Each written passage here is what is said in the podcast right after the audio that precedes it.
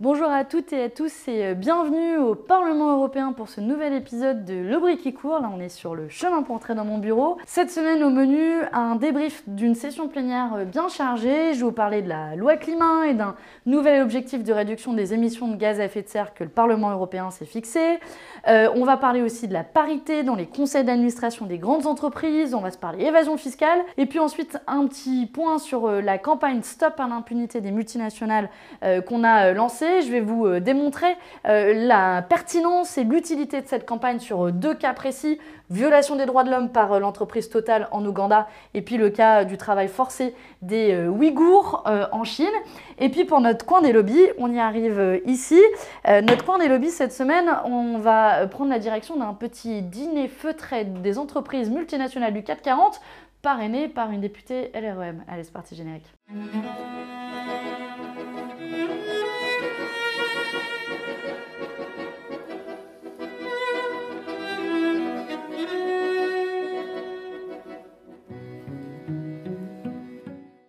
Cette semaine, c'était euh, session plénière au Parlement européen. Alors, euh, elle était encore euh, à Bruxelles pour cette fois-ci, mais peut-être qu'on va pouvoir retourner à Strasbourg très bientôt, dès la prochaine session, a priori dans deux semaines. Et c'était une session importante, dense, où on a débattu et voté des textes importants, à commencer par la loi climat, mais aussi débattu de la parité dans les conseils d'administration, et puis pour ne rien changer de l'évasion fiscale, vous savez que c'est un peu mon dada. Premier sujet et sujet majeur dont nous avons euh, débattu et sur lequel nous avons voté euh, cette semaine, c'est la loi climat. Ce qu'il faut retenir, ce qui est le plus important, c'est euh, l'objectif de réduction des émissions de gaz à effet de serre d'ici 2030, sur lequel on a voté, c'est un pourcentage, et on a réussi à faire passer un nouvel objectif de 60% de réduction des émissions de gaz à effet de serre d'ici 2030, qui est quand même un pas en avant. Jusqu'à présent, l'objectif et ce qui était proposé par la Commission européenne, c'était 55%, et c'est notamment grâce à notre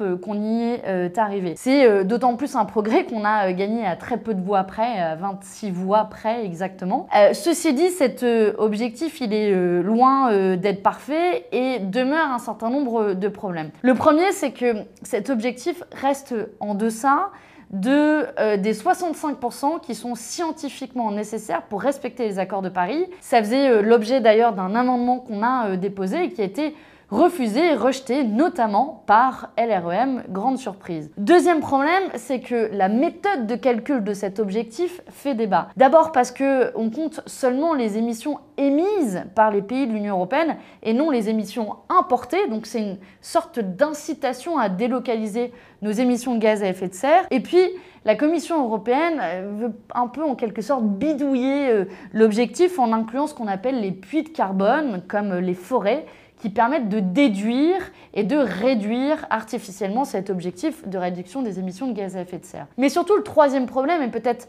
le plus important, c'est que cet objectif, même insuffisant, ne sera pas réalisable en l'état des politiques euh, européennes sur tout un certain nombre de sujets qui n'ont pas été votés euh, dans cette loi climat. On peut penser évidemment aux politiques euh, de libre-échange. on ne peut pas se fixer un nouvel objectif de réduction des émissions de gaz à effet de serre et en même temps signer à tour de bras des accords de libre-échange avec le Mercosur, la Chine, le Mexique, etc., comme c'est en train d'être discuté au niveau européen. Ensuite, l'Union européenne ne se donne pas les moyens d'investir réellement dans euh, les trains de nuit, euh, le fret, les renouvelables, bref, toutes ces alternatives qui permettent de dessiner un autre modèle euh, de production et pour lesquels il faut des moyens et des ressources, comme par exemple une taxe kérosène qui serait une taxe juste. on peut penser aussi en matière de, cohérence au fait que l'Union européenne ne remet pas en cause la politique agricole qui va d'ailleurs être votée à la prochaine session plénière et qui maintient le soutien à un modèle agricole productiviste et qui n'accompagne pas les paysans à faire la transition euh, écologique. On peut penser aussi en matière de contradiction au soutien qu'accorde la Commission européenne aux énergies euh, fossiles. On a aussi dans le même temps l'Union européenne qui célèbre la 5G sans considérer les risques euh, écologiques ou un plan de relance au niveau européen qui a été élaboré sans aucune conditionnalité contraignante en matière écologique. Vous le voyez, la liste est longue des contradictions. Et c'est notre rôle ici de le pointer parce que c'est bien beau les discours et se fixer un objectif, mais si derrière on ne met pas les politiques nécessaires et on ne les met pas en œuvre pour réaliser cet objectif, alors c'est purement et simplement de l'hypocrisie, je crois qu'il n'y a pas euh, d'autre mot. Alors on, prend note euh, de, cette, euh, de ce nouvel objectif pour lequel on s'est battu, mais maintenant on va continuer à se battre ici, pied à pied, sur chaque texte européen, pour en appeler à la cohérence, y compris de la République en marche, qui fanfaronne et qui derrière est le premier à adopter et à soutenir des politiques européennes climaticides. Bref, le combat pour le climat qui est le combat du siècle, on va continuer à le mener ici à chaque session plénière. Autre sujet euh, important dont on a débattu cette semaine en session euh, plénière, c'est euh, la parité dans les conseils d'administration des grandes entreprises multinationales. Vous ne le savez peut-être pas, mais le Parlement a adopté une directive, en tout cas a adopté sa position il y a 7 bah, ans, et depuis 7 ans, c'est bloqué dans ce vaste institution européenne qui est le Conseil européen, qui est la réunion des différents euh, États membres, et qui se sont dit que bon, les droits des femmes, c'était pas vraiment prioritaire. Et du coup, bah, nous, le Parlement européen, on s'est saisi du sujet, on a demandé à ce qu'un débat soit ajouté euh, à l'ordre du jour, et on a questionné le Conseil euh, en leur disant, bah, en fait, vous en foutez de que partout dans l'Union européenne, on ait encore une vaste majorité, plus de 70% des membres des conseils d'administration qui, qui soient des hommes. Et que pendant 7 ans, tout le monde s'est caché derrière son petit doigt en se disant, bah, c'est pas la peine de faire avancer ce sujet. On a quand même eu entre-temps euh, trois mandats de députés qui se sont euh, succédés. Bah, moi, en plénière, euh, j'ai passé ce petit coup de gueule. Sept ans de perdu parce qu'une poignée de machos refusent de bouger leurs petits doigts. Euh, vous pouvez le retrouver d'ailleurs, il doit s'afficher euh, par là, euh, pour dire, bah, en fait, 7 ans c'est déjà très long, donc si en 7 ans vous n'avez pas adopté la parité dans les conseils d'administration, en plus c'était même pas 50% qu'on demandait, c'était 40%, donc quand, on y pense c'est quand même fou, moi je, ne comprends même pas pourquoi on ne demande pas 50%. Si en 7 ans on n'arrive pas à adopter ça, il faudra combien de siècles et de millénaires avant la véritable égalité salariale dont on a besoin? D'ailleurs, hasard du calendrier, il y a eu aussi le même jour un rapport qui a été euh, euh, publié par les syndicats euh, qui démontrait qu'il faudrait attendre 1000 ans au rythme actuel en France pour atteindre l'égalité salariale. Bon, 1000 ans, ça fait long. je ne sais même pas si on aura encore une planète dans 1000 ans. Donc je pense que ça valait bien un coup de gueule parce que les machos qui bloquent la parité dans les conseils d'administration et qui bloquent toute avancée pour l'égalité femmes-hommes, au bout d'un moment, ça va quoi. Un dernier débat sur lequel je suis intervenue et qui est un débat qui a été demandé par notre groupe, c'est celui sur les FinCEN Files. Vous vous souvenez peut-être, c'est ce scandale de blanchiment d'argent qui impliquait des grandes banques internationales et évidemment des paradis fiscaux, euh, qui euh, a éclaté euh, il y a un peu moins de deux semaines. Je vous en avais parlé dans un des épisodes précédents. Et donc, bah, je suis intervenue en plénière pour dire que l'impudité des grands fraudeurs du fisc, ça suffisait et que, bon, quand on demandait en même temps aux citoyens européens de payer la crise, bah, en fait, euh, l'argent, on sait où le trouver, il est toujours dans les paradis fiscaux, et que euh, l'Union européenne, la seule réponse qu'elle a trouvé à faire, c'était de délister de la liste européenne des paradis fiscaux les îles Caïmans. Ça, c'est ce qu'on appelle le sens du timing. Bravo les gars Et pour y faire face, les ministres des Finances de l'Union européenne n'ont rien trouvé de mieux cette semaine que de retirer les îles Caïmans de la liste noire des paradis fiscaux. C'est vrai que c'est pas comme si les îles Caïmans n'avaient pas été citées dans l'intégralité des scandales financiers de ces dernières années et sans aucun paradis fiscal notoire, notamment européen comme l'Irlande ou le Luxembourg, votre pseudo-liste noire est surtout une carte blanche aux magouilles financières. Vous pouvez retrouver mon intervention qui doit s'afficher quelque part par là. J'ai annoncé euh, la semaine dernière euh, dans le précédent TAQC, n'hésitez pas à aller le revoir si vous ne l'avez pas vu, le lancement d'une grande campagne contre l'impunité des multinationales. Mon objectif, il est euh, double, c'est à la fois de rendre responsables les grandes entreprises qui violent les droits de l'homme, qui commettent des dommages environnementaux et qu'elles soient euh, responsables juridiquement, parce qu'aujourd'hui elles euh, sont euh, très peu poursuivies en la matière devant la justice. Et puis d'autre part, de s'attaquer aux grands modèles des, entreprises qui sont des espèces de, pompes à cash pour les actionnaires et qui supposent derrière de revoir la manière dont elles fonctionnent et même les objectifs pour lesquels elles opèrent. Et on a évidemment démarré ici le travail parlementaire. Avec mon collègue Adrien, ça a été une semaine aussi très chargée puisqu'on a plus de 200 amendements euh, aux textes qui sont proposés. Ce sont euh, deux textes distincts. Mais je voulais avant ça euh, vous parler de certains cas précis pour vous montrer les réponses que l'on peut apporter à des cas euh, de violation, à des cas euh, d'entreprises euh, qui se gavent pour vous montrer la pertinence de ces combats de manière concrète. Le premier, le premier exemple dont je voulais vous parler, c'est le cas de Total, donc l'entreprise pétrolière en Ouganda, puisque mes anciens collègues d'Oxfam viennent de sortir un rapport. Vous allez me dire que je vous parle beaucoup d'Oxfam dans les AQC, parce que je pense qu'ils continuent à faire un, un super boulot et que c'est le cœur aussi de mon travail avant sur l'impunité des multinationales.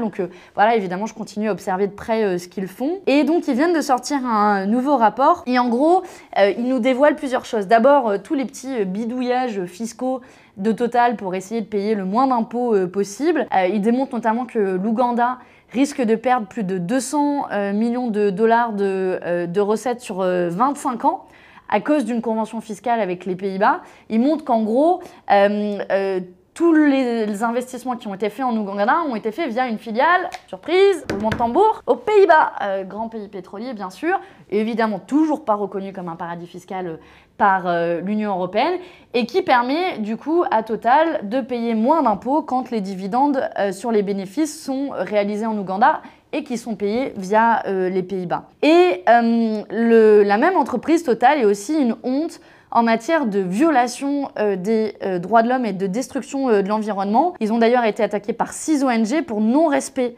de leur devoir de vigilance, puisque vous savez qu'en France, il existe une loi sur le devoir de vigilance dans la gestion d'un projet qui est gigantesque en Ouganda, c'est plus de 400 puits de pétrole, pour vous donner une idée, un oléoduc qui fait plus de 1400 km. Et donc, le bilan de ce projet, il est catastrophique. C'est 90 000 personnes qui ont été chassées de leurs terres, sans compensation euh, adéquate et un impact euh, climatique et écologique euh, terrible. Et je vous parle de ce cas parce que je trouve qu'il est à croiser de nos deux sujets, à la fois sur la responsabilité juridique en matière des violations des droits de l'homme, mais aussi le modèle de gouvernance des entreprises pour éviter que la logique euh, actionnariale cherche euh, à tout prix la rentabilité, le profit au plus vite, quitte pour ça, y compris à faire euh, des montages fiscaux via des paradis fiscaux. Deuxième cas dont je vous avais parlé rapidement la semaine dernière et qui fait écho aussi à l'actualité, c'est la question du recours au travail forcé des Ouïghours par un certain nombre de grandes entreprises multinationales. Comme souvent, c'est des ONG qui nous ont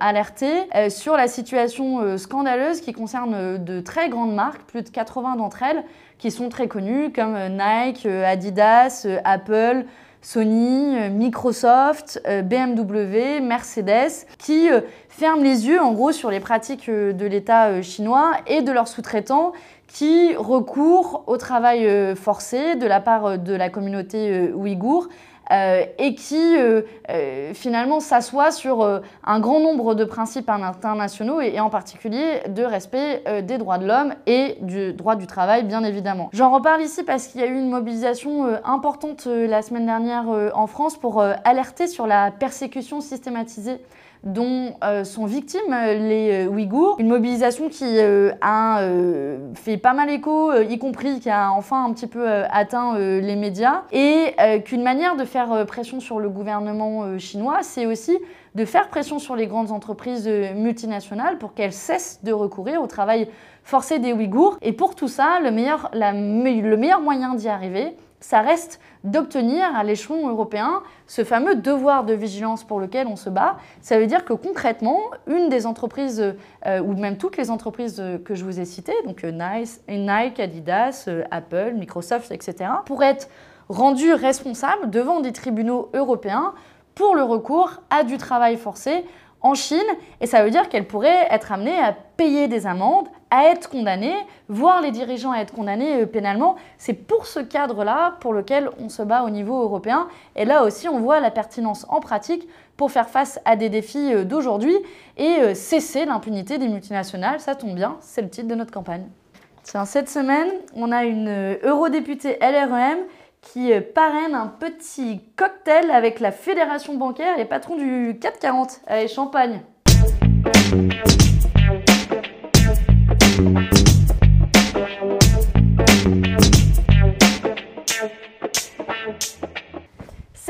dans notre coin des lobbies, on a une députée LREM qui devient VRP des entreprises multinationales du 440. Alors cette histoire, elle a commencé par un premier email que l'on a reçu de la part du euh, club des grandes entreprises euh, françaises euh, qui nous invite à un petit cocktail et un dîner avec les grands patrons français. Bon, nous on a dit désolé, on n'est pas dispo les gars. Et puis ensuite on a reçu, on avait oublié cette histoire, et puis on a reçu un email de rappel de la part d'une députée En Marche, Stéphanie Yon Courtin, qui marraine, en fait, parraine cette petite sauterie et qui reprend exactement la même invitation de la part des lobbies quand même. on parle hein, des, des clubs des grandes entreprises françaises et qui nous dit que ce sera l'occasion d'un échange informel et direct pour aborder les grandes questions du moment débattues au Parlement européen. Bon, c'était pas pour discuter de la pluie et du beau temps euh, qui se réunissent euh, euh, autour d'un cocktail, ni pour discuter de la fin du capitalisme, mais bien des politiques que l'on met en œuvre ici au niveau européen, y compris des politiques économiques. Et mon petit doigt me dit que c'est pas pour demander des contreparties, par exemple au plan de relance, des contreparties sociales et écologiques, mais plutôt pour qu'il y en ait le moins possible, ou euh, euh, pour qu'il y ait le moins de régulation possible aussi en matière de devoir de vigilance, comme, euh, comme on essaie de se battre, nous, dans, dans notre campagne Stop Impunité. Et puis surtout, il faut imaginer la scène. Ça se passe dans un grand hôtel juste à côté du Parlement européen, dans un quartier européen un peu déconnecté de la réalité. Et puis, on imagine bien, vous savez, le petit côté musique d'ascenseur, le petit salon feutré, votre petit cocktail et en sirotant euh, euh, votre euh, verre de champagne entre deux amuse-gueules, vous discutez en gros de, l'avenir de la politique économique européenne. Pour être honnête, on avait même pensé avec Mathieu à y passer une tête pour essayer de, voir un petit peu ce qui se tramait là-bas, mais on, avait peur de, de casser l'ambiance, donc on a préféré vous raconter toute cette histoire. Et derrière cette anecdote, en réalité, je pense que ça pose plusieurs questions. Euh, évidemment, on ne dit pas qu'il euh, ne faut pas échanger avec euh, les entreprises, y compris les entreprises françaises, mais il faut trouver le bon cadre pour le faire. Que ça doit se passer de manière publique et transparente. On peut organiser des auditions aussi au Parlement européen. D'ailleurs, c'est fait pour ça, et c'est le meilleur cadre pour consulter des entreprises en rendant compte de ce pourquoi on les consulte et des sujets sur lesquels on, on, débat avec eux. Parce que, en fait, c'est cette connivence de salon entre euh, les cercles de pouvoir économique et les cercles de pouvoir euh, politique que se crée d'une part la défiance des citoyens euh, vis-à-vis du pouvoir politique, mais c'est aussi, on va pas se leurrer, dans ces cadres informels pas très clairs où c'est pas très clair qui, qui lobby qui, qu'en réalité se créent des cercles d'influence et que toute la stratégie des lobbies privés est aussi construite autour de ça cette espèce d'influence informelle que vous pouvez avoir, bah peut-être qu'au bout de trois coupes de champagne, vous, verrez plus facilement influencer euh, des députés en construisant aussi cette euh, relation sur, euh, sur le long terme.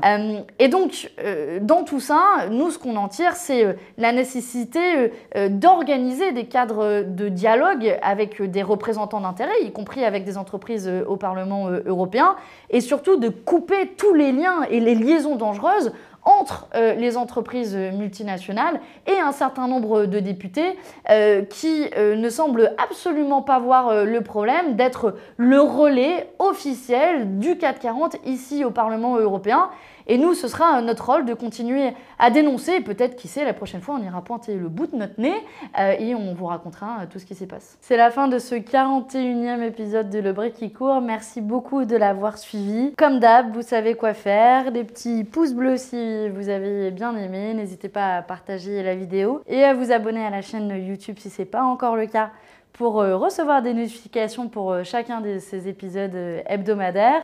nous, on termine cette semaine un peu sur les rotules parce que les sessions plénières, c'est vraiment la course ici au Parlement européen. On se retrouve la semaine prochaine, même heure, même lieu et avec des combats similaires. En attendant, je vous laisse avec une chanson. c'est un peu la tradition maintenant et cette semaine, j'ai choisi une chanson de Kerry James, Lettre à la République et qui, vous allez voir, qui fera bien écho à l'actualité. Je suis sûre que vous allez voir de ce de quoi je parle. Et la chanson, euh, elle dit notamment en pleine crise économique, il faut un coupable, et c'est en direction des musulmans que les coupables. En pleine crise économique, qu'il faut un coupable. Et c'est en direction des musulmans que tous vos coups partent. Je n'ai pas peur de l'écrire, la France islamophobe. D'ailleurs, plus personne ne s'en cache dans la France des xénophobes. Vous nous traitez comme des moins que rien sur vos chaînes publiques. Et vous attendez de nous qu'on s'écrit Vive la République. Mon respect se fait violer au pays des droits de l'homme. Difficile de sentir français sur le syndrome de Stockholm. Parce que moi je suis noir, musulman, ça et fier de l'être. Quand tu me vois, tu mets un visage sur ce que l'autre France déteste. Ce sont les mêmes hypocrites qui nous parlent de diversité, qui expriment leur racisme